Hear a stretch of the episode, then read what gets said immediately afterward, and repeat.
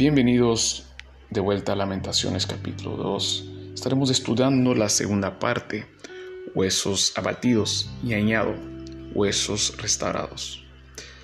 Quedamos hablando del versículo 21, en el cual separamos en dos secciones. Vuelvo a leer el texto. Esto recapacitaré mi corazón, por lo tanto esperaré. Abordamos de la espera, ¿qué hay ahora del recapacitar? Leo el versículo 22. Por la misericordia de Jehová no hemos sido consumidos. El profeta se queja, pero sabe también que pudiera, pudiera haber sido peor si Dios no fuera misericordioso con el pueblo.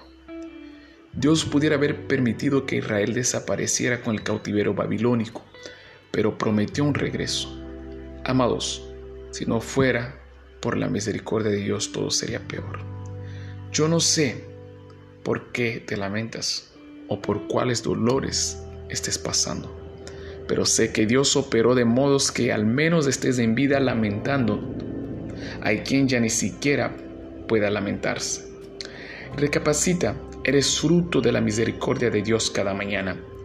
Al haber despertado, al estar oyéndome esta mañana, tener un techo, salud o una salud no tan premiada, hay quien ya no está en vida. Todo te pone en ventaja con quien ya no está en vida.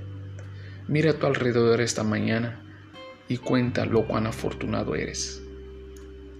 Recapacita. Leamos el versículo 40. Dice el profeta, escudriemos nuestros caminos y busquemos y volvamos a Jehová. Volvamos a Dios. La verdad, y como lo dice el versículo 42, Israel había pecado. A veces dolor no viene solo porque existe el diablo o que Dios no hace nada por nosotros. A veces nosotros endiablamos nuestras vidas y no permitimos Dios hacer nada en ella. Recapacite, amado. Dice en el capítulo 55 y el 57, versículo 55, perdón, y 57 de Lamentaciones 2. Invoqué tu nombre, oh Jehová, desde la cárcel profunda te acercaste el día que te invoqué, dijiste, no temas.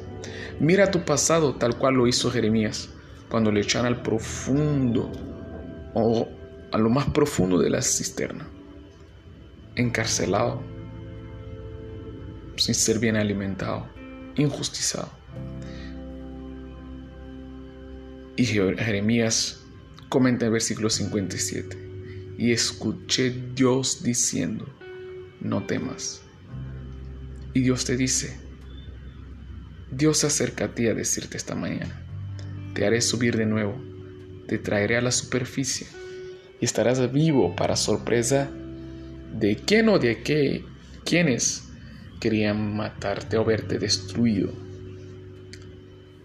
Si hay razones para lamentar, y sé que podrá haber razones para lamentarse, pero también sé que hay un Dios que puede restaurar huesos quebrantados y traer paz a nuestras almas.